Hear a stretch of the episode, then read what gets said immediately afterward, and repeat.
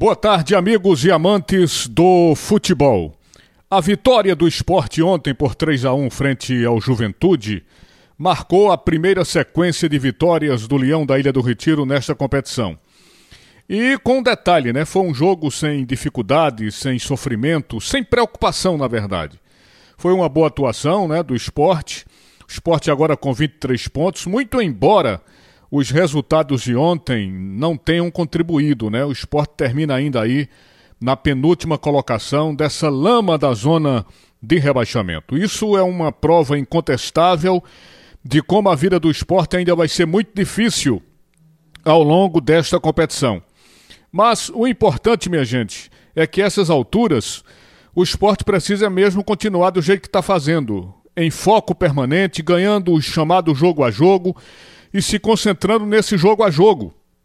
Aliás, já tem pauleira programada para este sábado na partida contra o Corinthians na Arena às quatro e meia da tarde.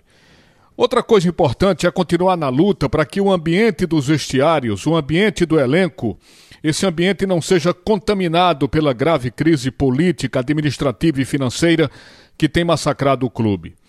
Agora, fazendo um rápido resumo do que aconteceu ontem, nós não tivemos um primeiro tempo de emoções, não tivemos. Foi um primeiro tempo de muita marcação, de pouquíssima criatividade.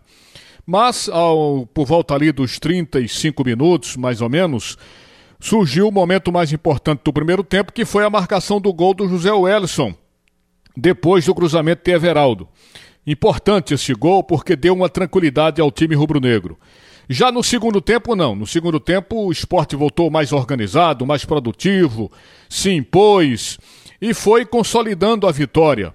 Golaço de Mikael, né? O garoto realmente acertou uma verdadeira bomba atômica no gol do, do Juventude, depois da assistência de Zé Welson, o Zé Welson, né, que fez um gol, deu uma assistência e terminou se constituindo no principal jogador da equipe do esporte no jogo de ontem.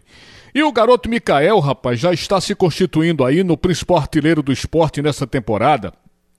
Aliás, eu sempre disse aqui nos meus comentários que na hora que acreditassem nesse garoto, na hora que oferecessem a ele uma sequência de jogos, dar confiança para ele, sem dúvida nenhuma ele iria embora, ele iria acontecer. Só, minha gente, que os treinadores que chegam aí na Ilha do Retiro fazem vistas grossas para ele, para Gustavo, que também está jogando bom futebol, se bem que não fez uma grande partida ontem, mas está jogando um bom futebol. Felizmente, o técnico Florentino está colocando os jogadores para atuar no time de cima. Levado, evidentemente, pela necessidade, né? principalmente depois que André e Thiago foram embora mas está pelo menos priorizando esses atletas chamados de prata da casa. Eles precisam realmente ter essa sequência e essa oportunidade. Aliás, falar em Mikael, é bom lembrar um, uma coisa engraçada que aconteceu ontem.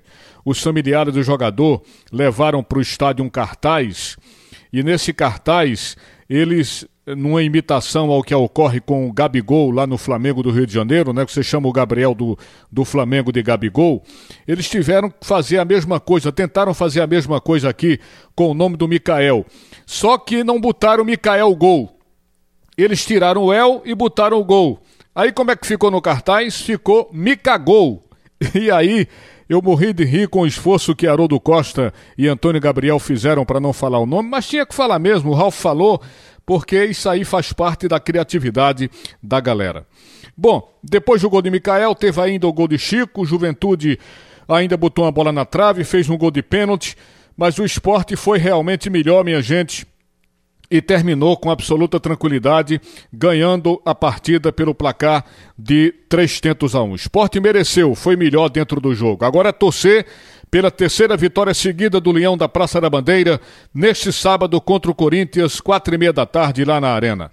Obrigado a todos. Sigam aqui na programação da Rádio Jornal. Vem aí o primeiro tempo do assunto é futebol, sob o comando de Haroldo Costa. Boa tarde, Recife. Boa tarde, Brasil.